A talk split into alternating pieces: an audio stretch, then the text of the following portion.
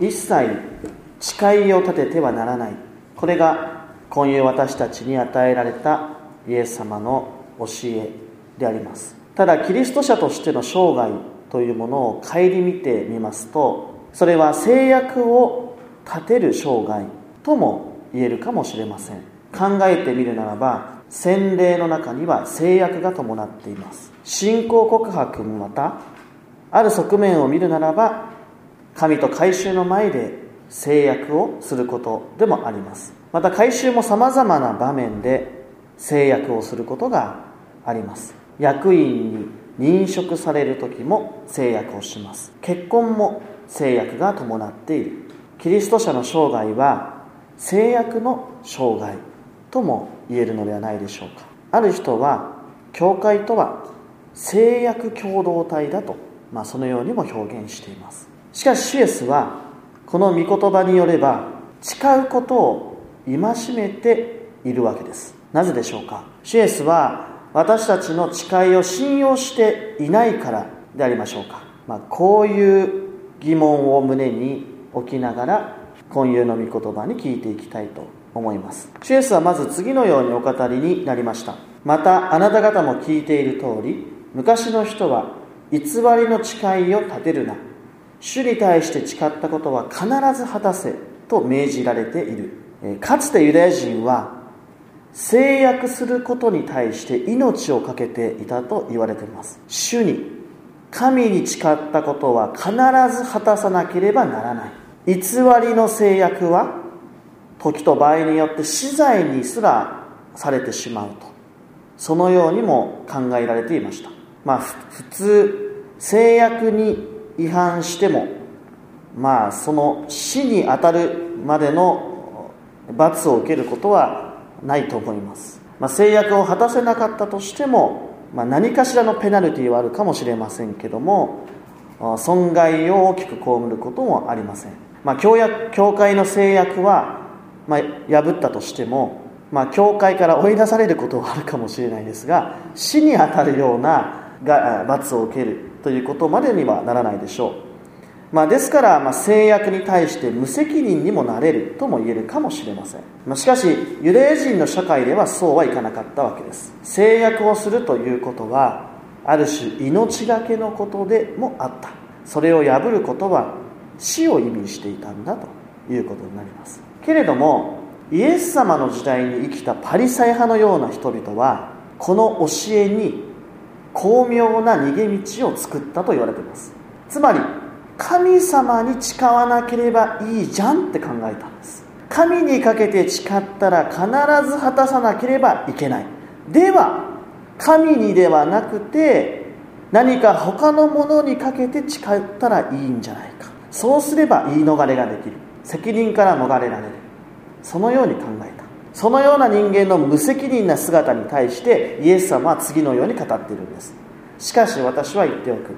一切の誓いを立ててはならない。天にかけて誓ってはならない。そこは神の玉座である。地にかけて誓ってはならない。そこは神のあしらいである。エルサレムにかけて誓ってはならない。そこは大王の都である。またあなたの頭にかけて誓ってはならない。髪の毛一本すらあなたは白くも黒くもできないからであると。頭にかけて誓うというのは大変面白い表現かもしれませんがこれは要するに自分自身にかけて誓うということです。言い方を変えると、まあ、自分の命にかけて誓うと、まあ、そういう意味合いを持っています。シュエスはここで言い逃れをする人たちに対して戒めておられるわけです。確かにここには神様というワードは一切出てきていません。天にかけて地にかけてエルサレムにかけて自分の頭にかけて誓う。確かに神という言葉は一切出てこない。しかしシエスは仰せになります。この一つ一つの事柄はすでに神様との深い関わりがあるじゃないか。天も地も都も自分の命も全て神様との関わりなくして存在し得ないものではないか。そのようにおっしゃったわけです。さらに言うならばどこにあっても人は神の見前に立たされている。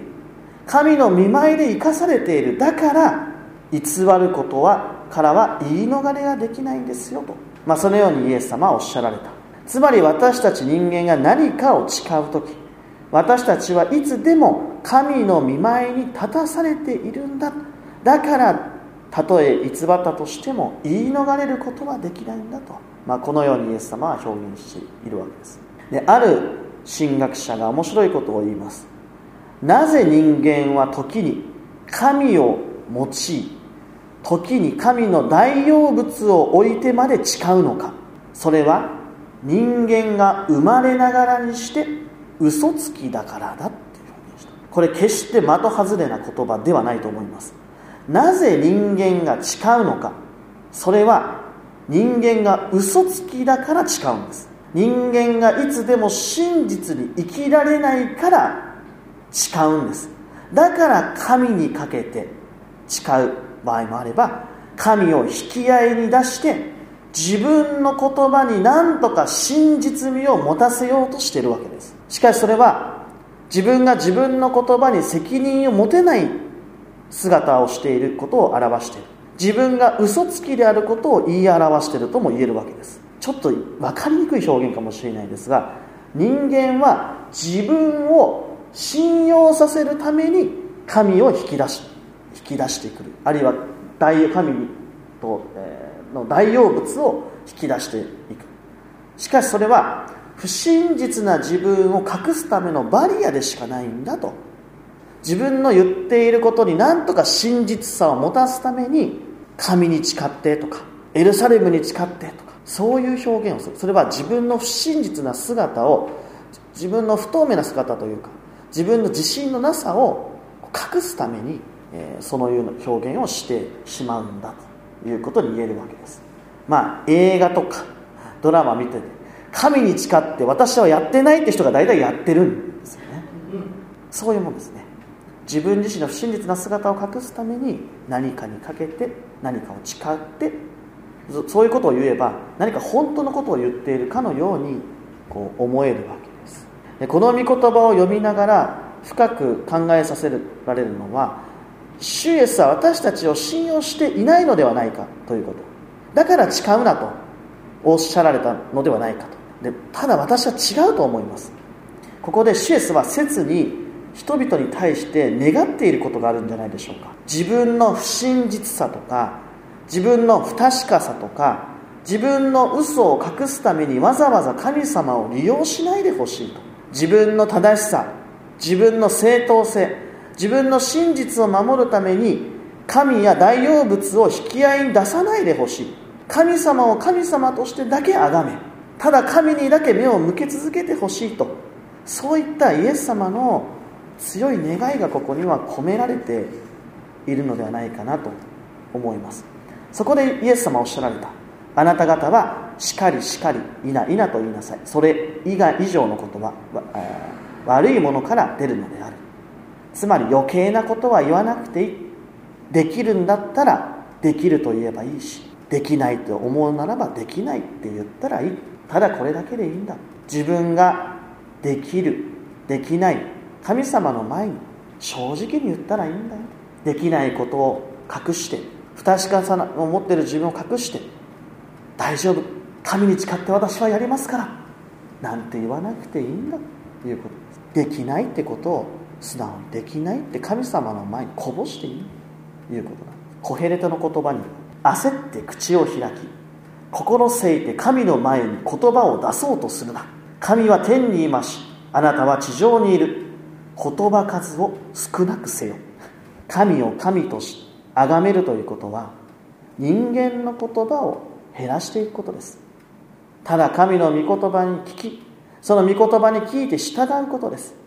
そのようにいつでも神様の見舞いに誠実に立ち続けていく。ただそこにこそ真実な人間の姿がある。いろんな言葉で取り作ったり自分を信用させようと神を利用したりするのではなくてむしろただ一人真実な神に支えられて生きていくところに真実に生きる人間が生まれてくるのではないかと言えるわけです。人間というのは自分神様の前に立った時には不確かさしかないんだ不真実な姿しか出せないんだだから神様の前でもっと素直でいいんだできることはできると言ったらいい。できないことはできない。それでいい。ただ神様の前にしっかりと立って自分の素直な姿をさらけ出して生きていいんだよ。そういうふうに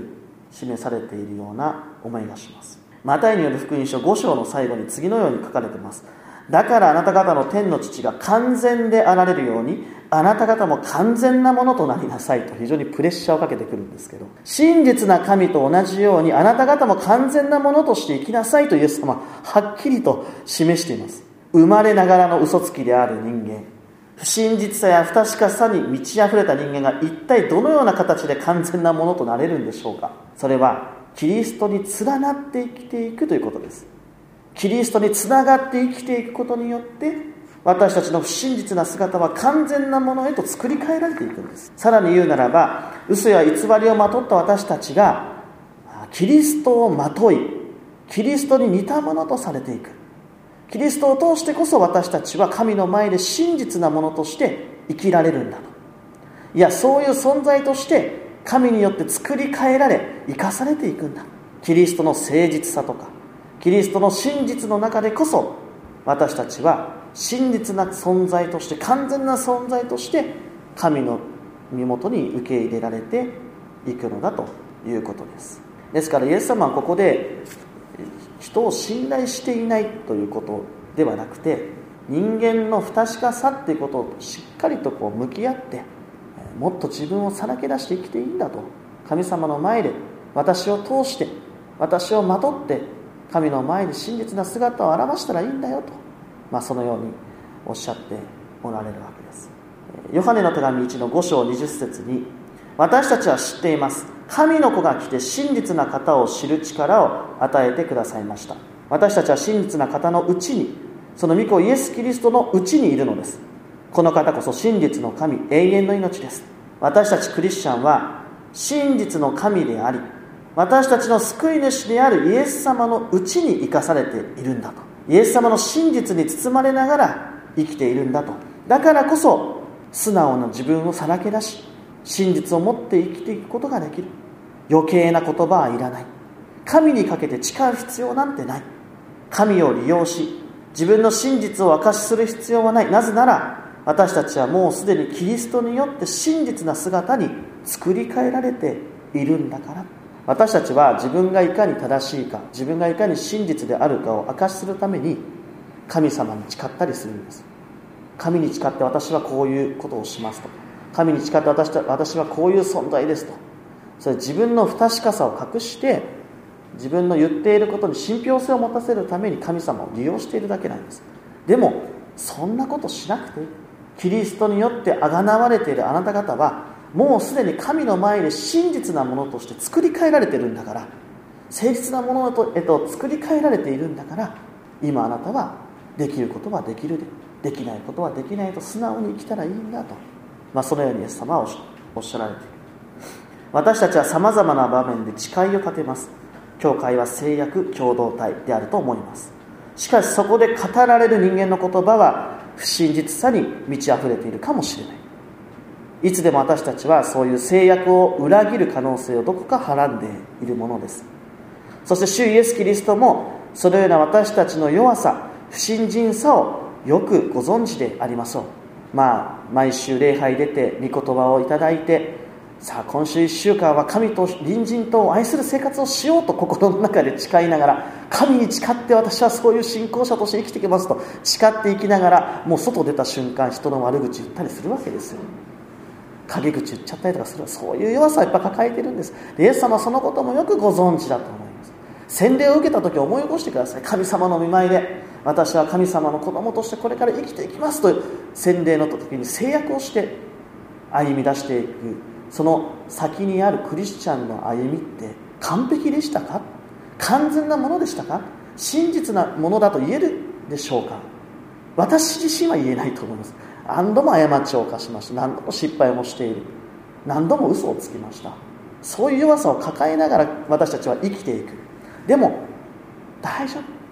キリストを着ているあなたは神様の目には真実なものなんだからもう強がって自分の姿を隠す必要はないよ。もう私を通してあなたは真実なものに見えてるんだから大丈夫だって。そういう慰めをいただきながら歩んでいけるのは信仰生活の喜びだと思います。イエス・キリストご自身が真実であり神が真実であるからこそそのキリストに支えられているからこそ私たちは真実なものとして神に捉えていただきその誓いを聞いていただいているわけです。キリストの誠実さキリストの取りなしの中でこそ私たち信仰者は誠に信頼し合い真実な言葉で語り合うこともできるのかもしれません、まあ、祈りの中で私たちはさまざまな願をかけるかもしれないです。できない誓いを立てるかもしれません。しかしそれでも大いなる憐れみによってアーメンと取りなしてくださるお方が私たちと一緒に生きておられます。多くのことを語る必要はないんですね。私これもできますあれもできますとか、えー、自分はこれだけ頑張ってますとか自分はあなんですかね信仰者として何とか一生懸命やっておりますとか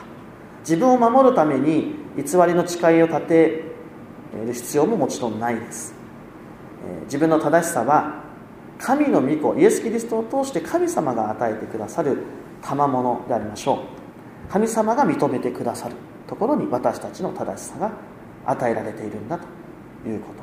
まあ、そのことをですねもう一度深くこの言葉から指し示されていくわけです、まあ、1週間新しい1週間今日また明日から頑張ろうっていう気持ちで明日お休みだから特に頑張らなくていいですね。今日はゆっくり皆さん休んでいただけたらと思うんですけど明日から1週間頑張ろうって決意表明をするしてもいいですよ。けれど自分の決意表明ほど偽りに満ちたものはないということもよく知っておられ あのおられる方がですねあのイエス様だと思います。もうその上で大丈夫でもあなたの姿は神様の目には真実なものとして映ってるんだ。あなたはあなたのできることをやったらいい。できないことはできないって素直に言ったらいいんだよ。まあこのイエス様の、え、教えから私たちは深い慰めをいただけるのかなというふうに思います。それでは一言お祈りをされます。天の父の神様新しい御言葉に心から感謝します。私たちの生涯はあ誠実なところもあれば不誠実さに満ちて溢れてしまうような揺れ動いてしまう生涯を送っています。あなたの見舞いで約束したことがいつも破られてしまうこともあるでしょう。その弱さを改めて教えられました。しかし